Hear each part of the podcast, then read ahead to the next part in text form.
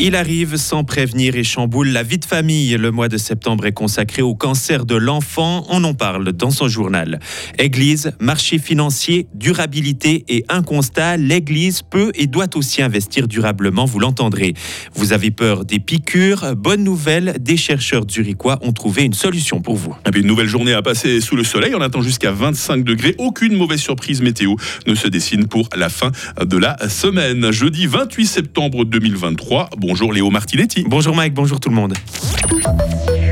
Chaque année, il touche 300 enfants en Suisse. Le mois de septembre est consacré au cancer de l'enfant. Les leucémies en représentent la majorité avec un tiers. le traitement radiothérapie et chimiothérapie engendrent souvent des conséquences directes comme la fatigue, la perte de cheveux ou de l'absentéisme scolaire. Mais il ne faut pas oublier les effets à long terme. Le professeur Nicolas von der Weide est oncologue à Bâle et est aussi président de l'association Cancer de l'enfant en Suisse. Suivant les médicaments utilisés, suivant peut-être le, type de tumeur, la localisation. Ça peut être extrêmement divers, mais on peut avoir des effets en fait sur pratiquement tous les organes, tous les systèmes. Le cœur, les reins, le foie, euh, les poumons, le, cerveau, avec parfois, surtout dans les tumeurs cérébrales, disons des effets à long terme sur le quotient intellectuel des enfants, avec des difficultés scolaires, plus tard des difficultés de s'intégrer dans la, société, de trouver un travail. Vous avez parlé des difficultés psychologiques aussi, c'est vrai que c'est pas évident de traverser une maladie comme ça quand on est à l'adolescence par exemple. Donc là, il peut y avoir aussi un certain isolement de ces enfants, euh, un certain repli sur soi. 90% des cancers chez les enfants sont guéris et dans 30 minutes, retrouvez le témoignage de Florent Goguet. Son fils a été atteint d'une tumeur au cerveau il y a 5 ans. Le monde des marchés financiers doit lui aussi euh, viser la durabilité. C'était le thème d'une conférence donnée hier par l'évêché aux acteurs financiers de Genève, Lausanne et Fribourg. Parce que oui, l'Église catholique s'y est aussi mise avec la publication en fin d'année dernière de Mensouram Bonham. Il s'agit d'un document de travail adressé aux catholiques actifs dans le domaine avec un objectif, faire bouger les choses. Frédéric Antonin. Après l'écologie avec Laudato aussi, c'est sur le social que l'accent est mis cette fois. Encourager les actionnaires à appliquer leurs valeurs chrétiennes en faisant des investissements durables. De quoi parle-t-on? Melchior de Muralt est associé gérant d'une société d'investissement basée à Genève, Zurich et Bruxelles. Un investissement durable, c'est un investissement qui produit une valeur économique et une valeur sociale. Il n'y a pas que le capital financier, il y a aussi le capital humain, le capital naturel. évidemment, si vous créez du capital financier en détruisant du capital humain ou du capital naturel, il y a un problème de durabilité sur le long terme. Et pour cela, plusieurs possibilités. Investir dans des fonds éthiques qui prennent en compte la dignité humaine, essayer en tant qu'actionnaire d'influencer les entreprises à s'engager dans cette voie, voire même les y accompagner, ou encore exclure une compagnie de son portefeuille d'investissement. Pour Melchior de Muralt, il y a déjà un mouvement qui s'opère. Que l'Église catholique s'y mette avec Mensouram Bonham, c'est un signe. Et on n'a pas attendu Mensouram Bonham pour avancer, il faut le dire aussi. Hein. Ces fonds religieux ont toujours creusé ce genre de questions. Mais plus généralement, les fonds de pension, les tout gros investisseurs institutionnels se doivent d'intégrer réglementairement ces critères de plus en plus. L'Europe est très avancée, la Suisse va suivre.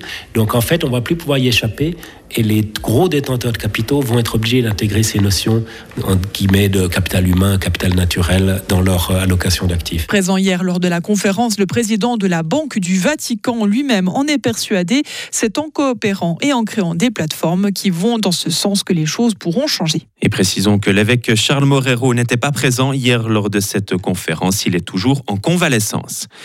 Payer ses impôts en retard devrait coûter moins cher. Les 5% d'intérêt en cas de dépassement du délai ne devraient plus être demandés. Le Conseil national a adopté un projet en ce sens.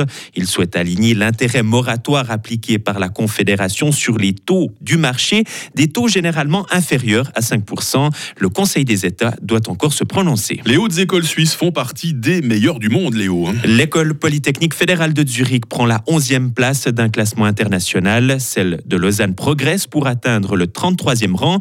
Et si vous vous demandez quelle est la meilleure école du monde selon ce classement, il s'agit de l'université d'Oxford en Grande-Bretagne. Ouais, sans trop de grandes surprises. Et puis enfin, un patch à la place des piqûres. Oui, c'est une découverte de chercheurs zurichois. Le patch se place à l'intérieur de la bouche, dans le creux de la joue.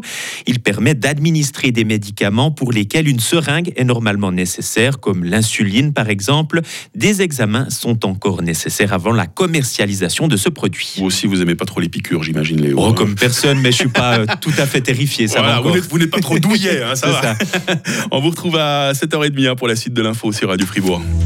Retrouvez toute l'info sur frappe et frappe.ch. 7h05, voici la météo. La météo avec Lirti Automobile, votre partenaire Mercedes-Benz à Payerne, là pour vous depuis 1983.